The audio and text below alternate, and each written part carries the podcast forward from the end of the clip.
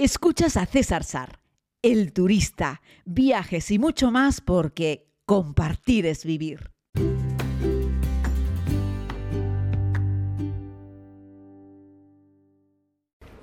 Saludos a todos y a todas, querida comunidad. Les hago este podcast desde Islandia para responder algunas de las preguntas que me han ido haciendo durante estos días de viaje en esta preciosa, preciosa isla, país del norte de Europa, ¿no? la tierra del fuego y del hielo.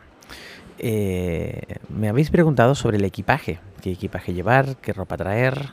Eh, sé que bastantes o algunos de ustedes van a hacer próximamente algún viaje a Islandia y están pidiendo consejos en esas características.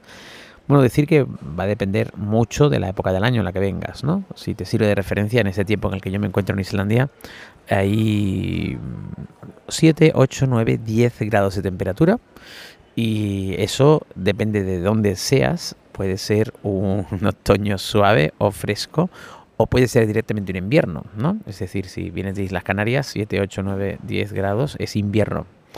Eh, claro, no es el invierno islandés, como estuve aquí en diciembre y en enero del año pasado. O sea, en diciembre del año pasado y en enero de este año, como bien sabéis y no me he cansado de repetir, y alcanzaba 11, 12, 13, 14 menos, ¿no? Y claro, eso es invierno de verdad. Entonces, claro, no es lo mismo la ropa para el verano islandés que para el invierno islandés, pero te doy esa referencia, verano islandés 7, 8, 9, 10 grados. Así es que toma esa referencia y piensa qué es lo que puedas necesitar. ¿Qué puedo eh, contribuirte eh, en esta explicación sobre qué equipaje traer? Bueno, uno, eh, fundamentalmente aquí lo que tenemos que hacer es traer una ropa más pensada en outdoor, en la naturaleza, en caminar al aire libre, sea cual sea tu plan en Islandia, eh, sea más o menos aventurero, eh, 9 de cada 10 cosas, o puf, 9 no, 19 de cada 20 cosas que hay que ver en Islandia se ven en exteriores. Y la inmensa mayoría de esas cosas son pues cascadas, eh, volcanes, glaciares, ríos, playas, en fin, son lugares en exterior. Por lo tanto, ven preparado. Aunque es cierto que los principales hitos eh, naturales de la isla, sobre todo para una ruta corta de 7, 8, 9, 10, 11 días, están alrededor de la carretera nacional número 1 y desviándose un poco de esta, pero que están a no mucha distancia del parking. Los aparcamientos suelen estar no en cemento, sino aparcamientos en tierra. Eh, pues tampoco en principio vas a caminar mucho, ¿vale?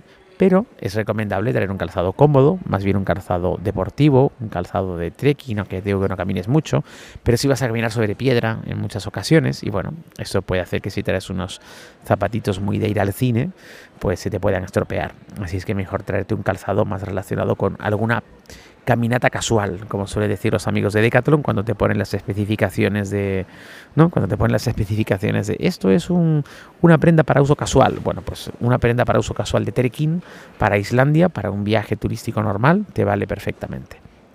Luego, aunque no seas friolero, traerte algo de abrigo, pero sobre todo tráete algo que te sirva para cortar el viento y el agua. ¿Por qué?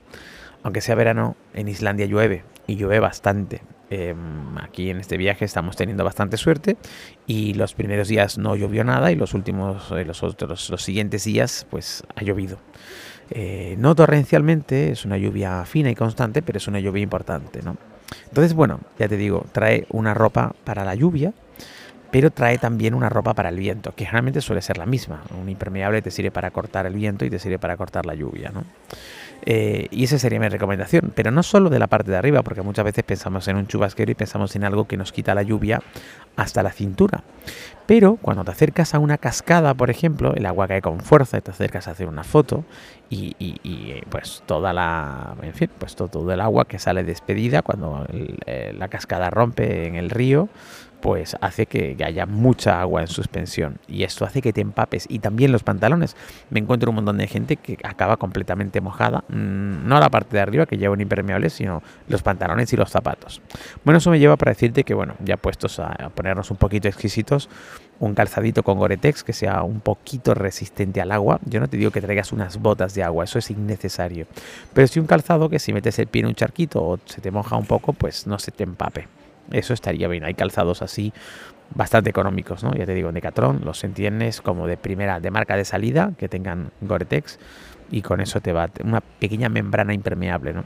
Y lo típico que lleva mucha gente cuando se va a meter en lugares como la cascada o te pilla un día de lluvia es traerte un pantalón de plástico, un pantalón de agua pantalón y chubasquero, parte de arriba y parte de abajo. Algo que te puedas quitar y poner con facilidad y que solamente te pongas cuando te acercas a una de esas cascadas o cuando está lloviendo. Y cuando no, pues simplemente te lo quitas y tienes debajo tu ropa normal. Yo estoy viajando con un pantalón normal de trekking de actividad sencillito y una camiseta normal de toda la vida. Y luego arriba llevo una chaqueta. Si llueve me pongo muy permeable y si no yo no me lo pongo. Es cierto que mi pantalón de actividad es un poquito impermeable, no mucho, pero un poquito. Y el calzado que llevo sí tiene Gore-Tex. Eh, cuando haces una ruta por Islandia, eh, generalmente estás durmiendo cada noche en un lugar distinto, así es que no hay mucho tiempo para lavar, pero la buena noticia es que incluso en verano eh, dejan la calefacción puesta en la habitación y si no está encendida tú puedes darle a la ruedita y encenderla. Eso te permite, que es lo que hice yo el otro día que me estaba quedando sin ropa, lavar ropa y ponerla a secar en el radiador y la verdad, en, el final de una tarde y una noche fue suficiente para lavar un par de camisetas, un par de calzoncillos y un chándal. Y ya está. Así es que tampoco te vuelvas loco. Si estás haciendo una ruta eh, turística con un vehículo, normalmente lo vas a poder aparcar o llevarlo cerca de donde vas a dormir. Así es que el tipo de equipaje que lleves no necesariamente tiene que ser una mochila, porque no es un viaje salvo que vayas a alquilar una bici, salvo que vayas a, me refiero a moverte en bici, salvo que vayas a hacer autostop. De resto, si vas a visitar el país moviéndote con un coche que tú has alquilado o con una agencia que te lleva en un coche, el equipaje que llevas puede ser una maleta normal, no hace falta que sea específicamente una mochila. Siempre me gusta decir que hay que ver qué tipo de viajero eres y a dónde vas para elegir qué, equipaje es el que necesitas llevar a Islandia. Eh, bueno, no nos pasemos con exceso. Es decir, con que te traigas un abrigo es suficiente. Si eres friolero, te un abrigo, un buen abrigo, pero uno. Chubasquero, pues con uno es suficiente, no hacen falta más. ¿no?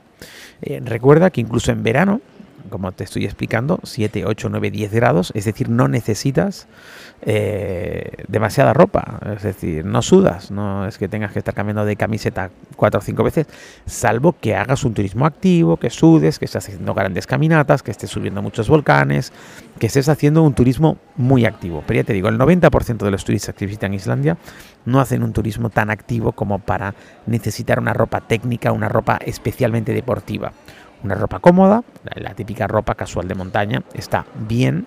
Eh, ya siempre te digo que el vaquero es una ropa inútil, porque si se moja tarda en secarse, si hace sol te quemas y no abriga. En invierno es fría y en verano es calurosa. El vaquero es para ir al cine. Es una prenda absolutamente inútil. O sea, para, para un viaje, para una actividad, ¿no? Así es que bueno, ese sería mi consejo. Si aterrizas en Islandia en verano, eh, en el avión ya la chaqueta, porque en cuanto salgas del avión vas a notar el frío, ¿vale? Y eh, si te vas de Islandia, en el aeropuerto, llévate la chaqueta, que ya te la quitarás. Si es verano y aterrizas en algún lugar de Europa con un calor terrible, pues ya te la quitas cuando aterrices, porque en el avión generalmente hace también bastante frío. Y es bueno llevarse una, una chaqueta, porque ya te digo que en el aeropuerto y en el avión vas a notar el frío.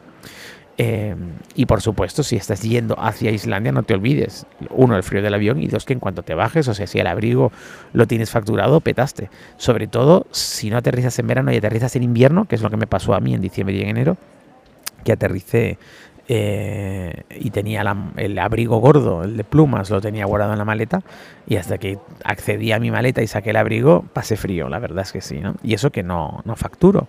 Pero bueno, pues tuve que meter mano ahí y sacar, y sacar el abrigo. En cuanto, en cuanto pasé el finger congelándome y llegué a la terminal, abrí la mochila para sacar el abrigo, el plumas y poder ponérmelo porque era una cosa, en fin, potente, ¿no?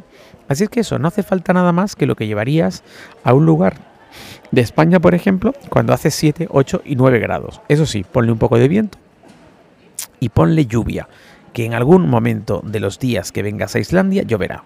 Y luego Ten en cuenta que muchos de los monumentos naturales que vas a visitar son lugares en los que hay agua en el ambiente y por lo tanto es muy probable que ese agua de una forma u otra te llegue, te salpique y si no quieres quedarte empapado, pues lo que vas a necesitar es una ropa adecuada para eso. Y básicamente eso es todo lo que les puedo contar, no es mucho, la verdad es que no da para más, es, es sencillo, pero me habéis pedido que haga un podcast sobre eso y ya sabéis que vuestros deseos son órdenes para mí y que compartir es vivir.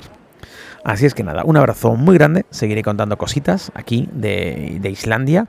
Sé que les ha gustado mucho la historia de la playa de Diamantes con el glaciar y que les ha gustado mucho toda la historia relacionada con el volcán en erupción. Y desde mi punto de vista no es para menos, porque Islandia, como estoy diciendo permanentemente en este viaje, es un país que nunca decepciona.